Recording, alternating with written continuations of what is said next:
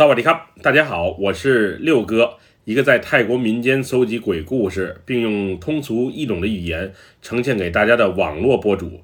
今天带给大家的故事名叫《午夜的敲门声》，来自一位泰国披吉府朋友的分享。接下来，将我们一起进入到这个故事当中。我的名字叫阿亚，这件事儿发生在十七年前，当时我住在泰国北部的披吉府乡下。我们这里因为不是旅游城市，所以不是很出名。但是作为一座有近千年历史的古老城市，我们曾在苏格泰以及大成王朝的时候留下了浓厚重彩的一笔。披吉府因为适宜鳄鱼的生长，所以我们老家有不少淡水鳄养殖场。拉玛二世写的《鳄妻》这个故事，就是以我们披吉府的传说为原型编写的。后来还被拍成了电影，现在在网上还能被找到。不过我今天所讲的故事和鳄鱼是没有一点关系的。记得那会儿我还是个读小学四年级的孩子，我们村有个小姑娘被男朋友抛弃了，两人分手之后呢，小姑娘才发现自己怀了孕，最后因为为情所困，有些抑郁，一时想不开，就喝杀虫剂自杀了。这个叫南的小姑娘。当时是我表哥和表姐的同学，我那会儿虽然小，不过清晰的记着和他见过几回面，并且他还时常来我家里找表哥和表姐。那会儿因为表哥和表姐的父母啊都在曼谷打工，所以他俩平时就在我家吃住，农忙季节也顺便能帮帮忙。我表哥和表姐对我还是比较照顾的，他们也把我当亲兄妹看待，有好吃的好玩的都留给我。农忙时分，虽然很辛苦，但是他们也很少让我下田，而是让我坐在一旁的木棚里歇着。因为和那个男的小姑娘关系也不错，所以她葬礼的时候呢，我们全家都去了。之前葬礼还都挺顺利的，就是火化的时候，我清晰的记着，烧完后的黑烟不是像其他人一样从尖尖的烟囱里面升到空中，而是呼的一下，全部落入了地面。当时那股黑烟特别呛人，而且还带着一股恶臭味。据村里的人讲啊，罪大恶极且对这个世界充满仇恨的人，火化后才会出现这样的现象。他们之前也是听说，当天还是第一回见到。那时我还不懂，一个自杀的小女孩为什么会说她罪大恶极呢？毕竟她也是感情的受害者。后来身旁的老人向我解释道。她肚子里啊怀着孩子，孩子是无辜的。她要自杀，可以等到孩子出生后再自杀。怀着孩子一起自杀，不给孩子出生的机会，那就是作恶了，而且是死后都无法泯灭的罪恶。当时因为我年纪还小，所以对村里长辈的这番话呢，也不是很理解。不过那时的我啊，还是挺同情死者的，毕竟她曾经是一个聪明、美丽、随和的大姐姐，就这么了结了自己的生命，实在是太不值了。自从南被火化之后，村里发生了许多可怕的事儿。有人傍晚在抽水灌溉稻田的时候，看见过她挺着大肚子在田间走动；还有人在桥边看见她坐在桥头，面无血色。眼神直愣愣地望向远方，像是在等待着什么人的归来。总之，村里的不少人都曾遇到过他。不过，南的鬼魂也就是时不时的现身一下，却从没做过什么害人的事儿。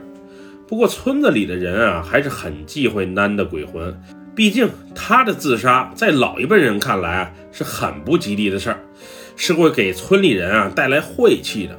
所以大家一般都会在太阳落山之前忙完田里的活，然后躲在家里，直到第二天清晨太阳升起后才敢正常出门。因为当时村民们都相信，谁要是在夜间遇到男的鬼魂，是会遭到厄运的。尤其是男生前啊，那些碎言碎语的大妈们，他们心里呢更是害怕。因为如果当时他们不是一味的责备和嘲讽，也许南啊就不会自寻短见。这些大妈呢也是怕南现身来找他们寻仇。记得那是一天夜里，因为我家的田里啊需要灌溉，必须得有人时刻看着抽水阀门，以免水抽多了把田啊全给淹了。于是那晚我爸妈就准备守在田间的小草棚里看着，晚上就不回家睡觉了。虽然见鬼这事儿在村里传得很开，不过对于我们农民，没有什么比自家种的粮食更重要了。即使有厉鬼出没，他们也是不会轻易抛弃自家的耕地。那天放学后，父母让表哥表姐照顾我吃饭、做作业，并交代，如果要是半夜他们回来的话，到时还得麻烦我帮着开下门，毕竟我那屋离房门最近。我们在乡下住的就是那种传统的大木屋，就是泰国当地很常见的那类大木屋，几根柱子把房子架得很高的那种大木屋。你要想进屋，那先得从屋门前的楼梯呀走一段。房子之所以是这种设计，主要是我们那里呢经常发生河涝，木屋高一些啊也不至于被淹。另外，木屋里面就是一大间。特别通透的那种，我们用橱柜又或是书架把每个人的房间呢分隔出来，而我的那间最小，但是紧挨着前门的窗户也还算不错。那晚做完作业之后呢，我很早就回屋睡觉了。半夜时分，大概凌晨两点左右，我突然听见有人顺着门口的楼梯走了上来，因为楼梯是木质结构，所以踩在上面咯吱咯吱的响。听着这阵急促的脚步声，我原以为是爸妈从田里回来了，于是就起身打开门栓，然后回去接着睡。不一会儿，脚步声在门前突然停下了，然后响起了三下敲门声，咚咚咚。这回我没起身去开门。平时深夜的时候，父母要是从田里回来，一般都会喊我的名字让我开门。不过今天怎么却敲起门了？再说，老爸老妈回家就从来没敲过门，莫非这会儿在门口的就不是他们？这时敲门声再次响起，并传来一阵呼唤声：“开门，快开开门！”那个声音虽然很弱，但我能听出来是一个女人的声音。我瞬间感觉到不对劲，于是悄悄起身，又把门栓给插了上去。这会儿，门外的人开始使劲地晃悠门，当时我的小心脏就要被吓出来了。大晚上谁还会串门？不会是鬼敲门吧？那时的我屏住呼吸，不发出一丝声响，就希望这一切能赶紧的过去。没多久，强烈的晃门声就停了，我隐约感觉到外面有人正顺着楼梯往下走，并且脚步声。越来越弱。这时，我顺着屋内的窗户偷偷地往外瞅，想看刚才到底是谁在敲门。借助月光，我看见一个女人的身影。那个女人手里好像还抱着什么东西，正在往我们木屋的方向瞅着。当时我忽然意识到，那个女人不是别人，而正是前些日子自杀身亡的南。那一刻的我。是被彻底吓坏了，于是我赶紧跑到表哥的身旁，紧紧地抱住了他。这时，我能清楚地感受到表哥的身子也在颤抖着，似乎刚才他也听见了门外诡异的声音。不一会儿，屋子四周更是传来敲打声，乒乒乓乓，咚咚咚，并且还伴随着女人的尖叫。这时，我被吓得彻底崩溃了。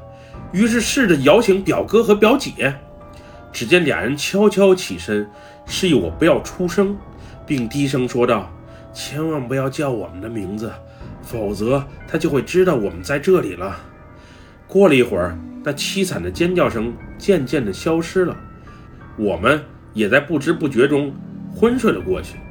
第二天醒来，我和表哥表姐都感觉身子不舒服。之后，我们仨人又是发烧又是呕吐，病了差不多一个星期。老爸和老妈回家之后呢，我们就把当晚可怕的经历告诉了他们。这时我才知道，表哥表姐那晚啊，在有人顺着楼梯进屋的时候就已经醒了。后来诡异的事情发生，让他们已经猜到了可能是男的鬼魂来找，于是一声都不敢吭。因为他们仨人之前是最好的朋友，所以当时囡怀孕的时候，第一时间就把这个好消息告诉了他们，并且还相约，如果孩子出生之后，他会第一时间把孩子抱过来，让表哥表姐也抱一下，并且还让表哥表姐帮他取一下名字。昨天估计是囡肚子里的鬼胎出生了，所以就按照约定找上了门。幸亏昨晚我没把门打开，如果要是打开的话，会有什么事情发生，那还真不好说。不过我和表哥表姐啊，还是相信囡的鬼魂不会对我们做什么，毕竟我们曾是好朋友，也与他无冤无仇。不过自从鬼胎出生之后，也就没人再在村子里见过囡的鬼魂了。至于他去了哪里，是不是再次投了胎转了世，也就无从得知了。不过之后几年，我们村的生育率一直不高，孕妇难产和孩子夭折的事儿常有发生，也不清楚是不是和囡的怨恨有关。总之这事儿挺蹊跷的。后来表哥表嫂高中毕业后就去曼谷打工了，而那时的我也随他们一起去了。我后来没上高中。而是读了一家技校，现在自己开了家小美容院，生意还算不错。前些年我就让老爸老妈搬到曼谷和我一起住了，毕竟他们岁数也大了，再下地干活不仅赚不了多少钱，身体也吃不消。三年前我还特意回过披吉府老家一趟，那会儿村子里已经破落了，原本就不多的年轻人都出外打工了。也就没什么人留在村里啊种地了。那会儿回到老房子的时候，我还特意想起了囡。要是他当时不自杀的话，估计孩子都已经该上大学了吧。两条鲜活的生命当年就这么无声无息的走了，实在是可惜。现在每当我和表哥表姐去庙里，还都会为儿时的好友囡拜一拜，帮他超超度、祈祈福。